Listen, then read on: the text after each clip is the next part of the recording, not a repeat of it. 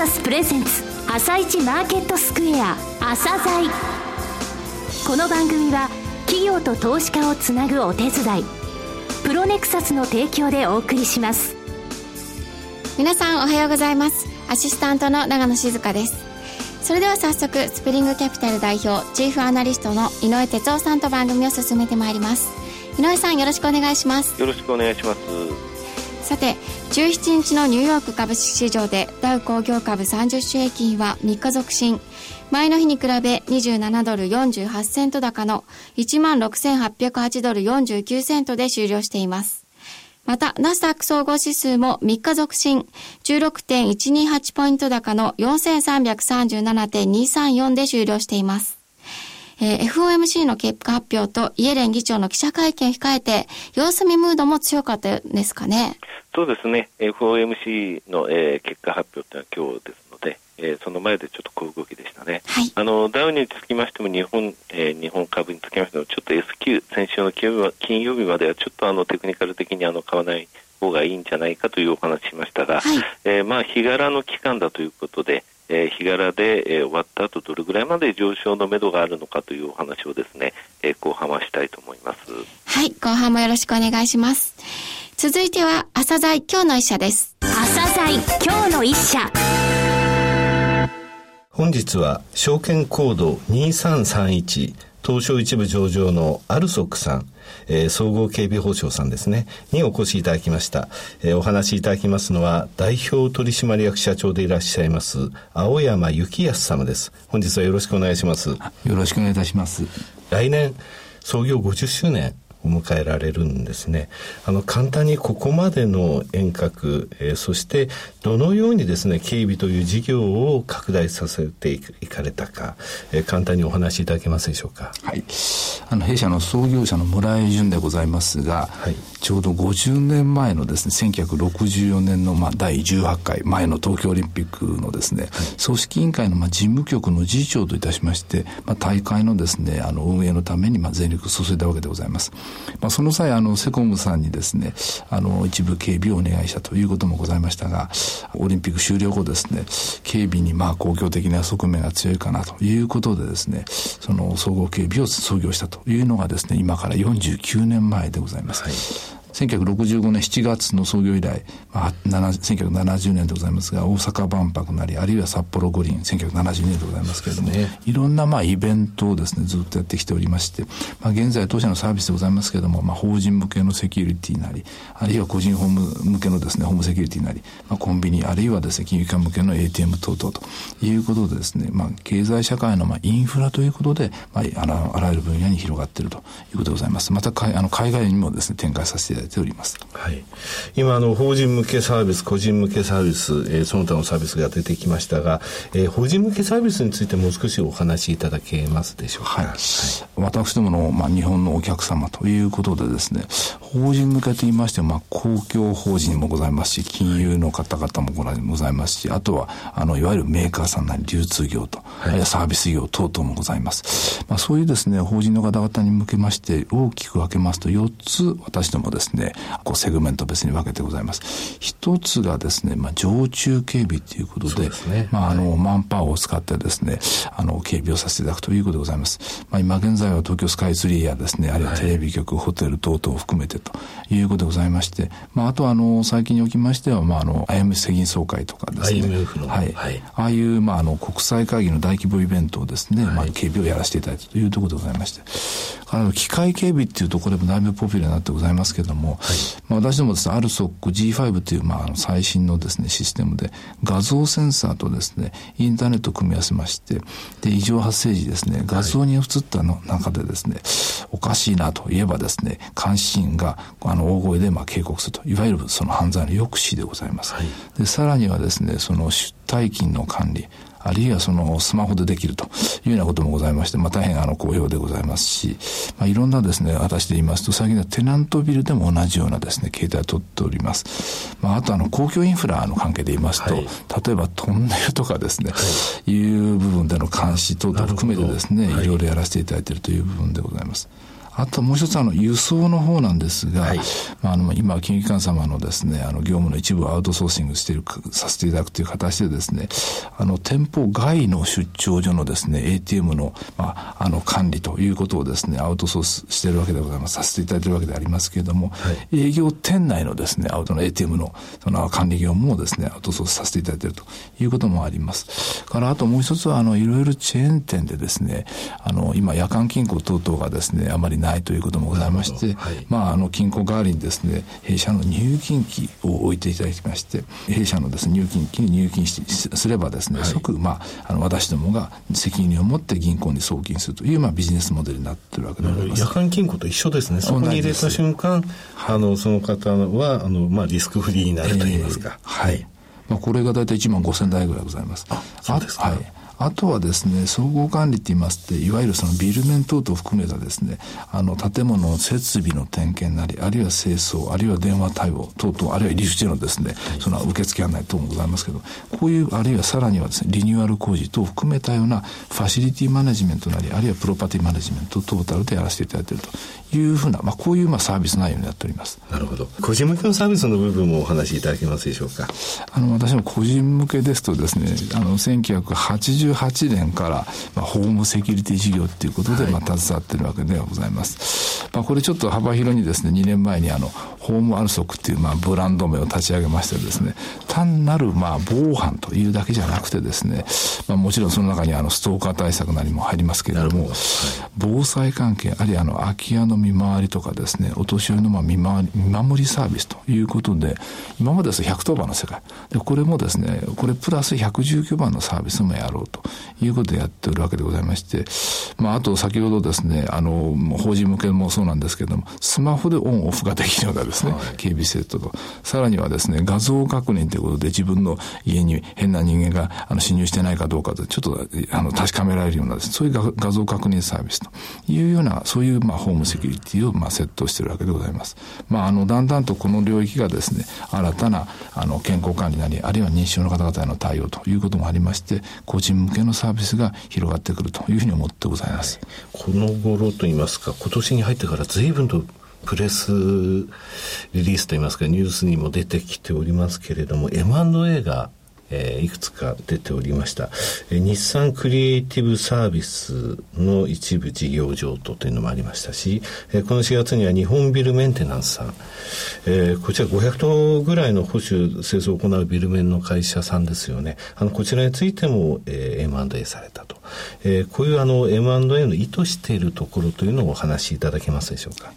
私も今事業拡大っていう面でございますとやっぱり極めて大事であるということだと思っておりまして、はい。まあ、弊社のまあコア事業でございます、まあ、警備の世界にプラスですね、今度はいわゆるその総合管理なり防災ということをですね、全体として広げていこうというふうに思ってるわけであります。はい、で、最初の日産クリエイティブサービスの話でございますけれども、これはどちらかというと、あの、まあ、あの、平たく言うと、製造業の方々の本業回帰という一環でですね、私どもでは、じゃあその日産さんのですね、関係の、まあ、セキュリティ関係とビル面関係をですね、やっておられる会社がございます。で、そこをですね、譲り受けましてですね、あの、私どもとして全体やっていこうということでございます。で、片方でですね、あの、ビル面の世界なんでございますけれども、はい、まあ、私どもあの、このグループに入ってもらいました日本ビルメンテナンスでありますが、はい、1955年、従いまして、私も10年、ちょっとあの、古いわけでございますけれども、はい、まあ、非常にあの、ビル面では古い会社でございまして、いろいろいいお客様があると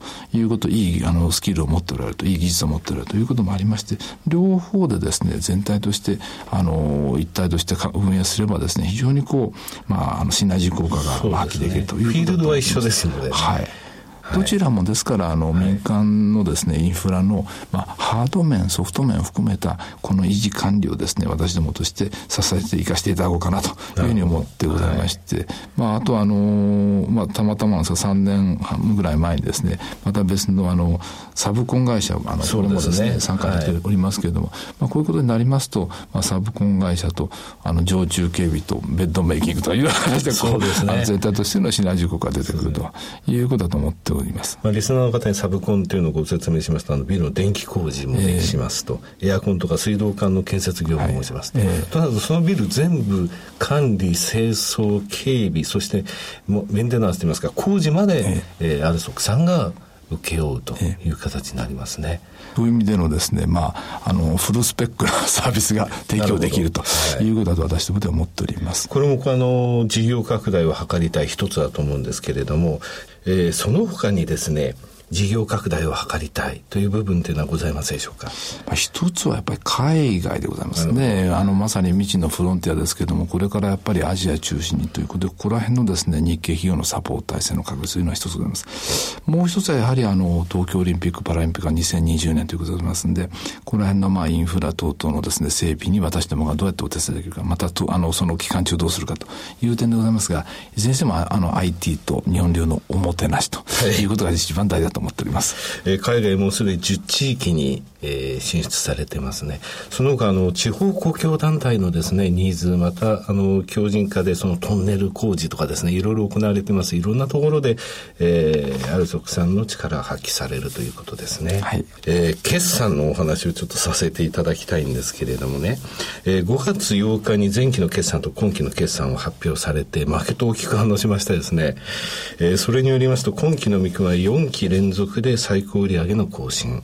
えー、2期連続で営業利益、経常利益の最高益更新見込みとなっています。えー、増率もですね、売上高は11%、営業利益は47%、経常利益が45%増となっておりますけれども、えー、前年度もものすごくその利益の伸び率高かったんですけれども、この背景といいますか、えー、このについて社長の方から一言いただきたいんですけれども、まあ、基本的には受注は好調であるという面がありますが、はい、これがまああの幅広く、しかもですね、深掘りをするとい。うやり方だと思います。はい、そういう中でのですね、全体としての、まああの、M&A の効果もありますんで、まあ今期はどんどんどんどんこの、あの、成長路線は変わらないといういうことだと思います。で、あとですね、あの、はい、いわゆるコスト面でもですね、まあ昨年は販管費等がですね、10億ぐらい減らせるとか、まあここら辺はですね、とにかくあのコスト削減というのを目指しまして、集約化等も含めておりますんで、まあ増収増益ということを引き続きですね、やっていくということですね、社員一同、あの、一生懸命やってるというところが今の状況でございます。いや、売上高営業利益率がここ2年でものすごく、ええ。えー、跳ね上がりましたですね、はいはいはい、えー、今期はこれあの過去最高の7.18%超えますね、えー、まあ、8ぐらいをあの予定しておりますけれども、はい、あのいろいろな状況を見てもですね、まあ、十分我々ですねまだまだあのこう絞った上でですね新しい商品の販売等々を含めてということでこれはもう深掘りができるというふうに思っております、はい、えー、この3月末でですね東証一部の銘柄で、えー、経常利益が50億円以上上がってている会社さん879社あるんですね。えー、そして今期の経常利益の伸び率、その中でのランキングですが19位です。すごい見込みなんですよ、実は。ですので、マーケットが反応したんですね。えー、2年連続ですごい数字が上がることをですね、えー、期待しております。ありがとうございます。えー、リスナーに向けて最後に一言お願いいたします。はい、あの、私もあの、経営理念でございます、あの、ありがとうの心と武士の精神言っておりますが、やっぱりお客様をですね、安全安心を守る企業としてですね、社員一同、まあ本当にですね、全力投球で、その365日24時間頑張っているわけでございます。まああの、お客様、株主様をはじめとすべてのですね、ステークホルダーの方々に対しまして、長く成長し続けるということを目指してやっていこうと思っておりますので、今後ともあるそこをよろしくお願いしたいと思います。青山様、えー、どうもありがとうございました。なお、今日の一社のロングインタビューは番組ホームページからお聞きいただけますが、さらに井上さんにアルソックについてお話しいただきます。はい、えー、アルソックさんですね。あの、後半の部分で私申し上げましたが、えー、ここ2年特にすごいですね、伸びが。えー、事業を多角化しておりますけれども、えー、リスクの数だけアルソックさんの、えー、提供するサービスがあるということなんですが、まず景気がいいということ、それからいろんなイベントが行われるということ、えそういったことに関してですね、今まで一生懸命、え真摯に取り組まれてきたことが、ここに来ての受注の拡大に結びついているということですね。繰り返します。え今年の3経常利益50億円以上上げた879社のうち、え今期の経常利益の伸び19位です。えちなみに前期も非常に高い順位だったということで、え2年連続での、え大きな成長が、え拡大成長といいますかね、見込めるということですね。はい、ますます期待したいですね。はい、なお、アルソックさんからリスナープレゼントを頂戴しております。えー、詳しくは番組ホームページからご応募ください。それでは一旦ここでお知らせです。企業ディスクロージャー IR 実務支援の専門会社プロネクサス。上場企業のおよそ6割2200社をクライアントに持つ。これはアジア証券印刷の時代から信頼と実績を積み重ねてきたからこそ。さらにプロネクサスが目指すのは企業と投資家をつなぎ日本の株式市場を活性化させることです。プロネクサス私たちは個人投資家の皆さんを応援します。井上哲夫。今日のストラテジー。それでは井上さん、後半もよろしくお願いします。えー、まずあの、先ほどのアルソックさんのあのリスナープレゼントですね、これ、 ALSOK ロックって言いましてね、窓にペタッと貼りますと、はい、えー、ロック板2つついてて、それの上げ下げであの窓の防犯と言いますかね、それができると、はい、えー、内側に貼る、と。てもですね売れ筋商品なんですよ。あえー、ぜひご覧ください。はい。えっ、ー、とですね、アメリカの方なんですが、先週あのちょっと話変わりますと、えー、RSI の14日は、えー、90を超えてますよというお話しました。えそして水木200ドルぐらいですね、ダウ下げて今1万6808ドルですが、え今ね、加熱感を冷ますのに必要な時間を過ごしているというふうに思っております。よく日柄調整って言いますけれどもね、日柄調整っていうのは調整するので、下げるのでそういうふうな使い方しますが、日柄自体はその時間が必要ですっていう意味なんですよね。はい、えー、そういった中ですね、えー、結局どこら辺までじゃあこの、えー、なんと言いますか、時間が経った後に再度上昇できるかっていうと、やっぱりあの25日移動平均の3%乖離というものは一つの目処になると思うんですよ。そしてこの25日移動平均なんですが、実は6月6日からですね、2週間以上、2週間ぐらいですね、えー、1万6600ドル台で推移してるんですね。えー、昨日が1万6694ドルです。となると、それの3%情報乖離は1万7194ドルということになりますね。だから大体1万7200ドルっていうところが、えー、今回、えー、一旦上昇で迎える、その、えー、なんて言いますかね、目処かなという気がしますね。えー、今ですね、アメリカの方の金利につきましても、2.4%まで突っ込んだ後ですね、10年国債、えー、また2.6%台のところまで戻っております。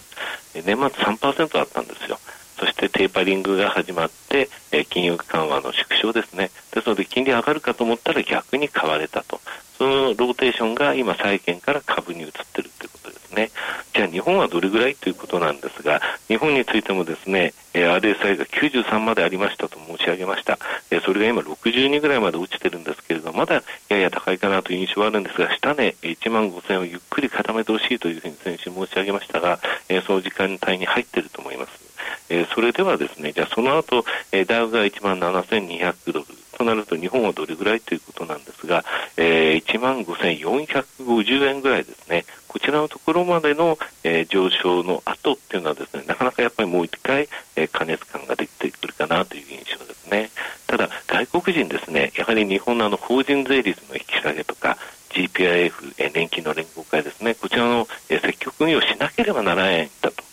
ニュースには非常にですね関心持ってますので、え日本株ちょっと割安感があの海外に比べてありますのでね、え期待したいなとは思います。はい、井上さん今日もありがとうございました。また来週もよろしくお願いします。この後は東京市場の寄り付きです。朝鮮この番組は企業と投資家をつなぐお手伝いプロネクサスの提供でお送りしました。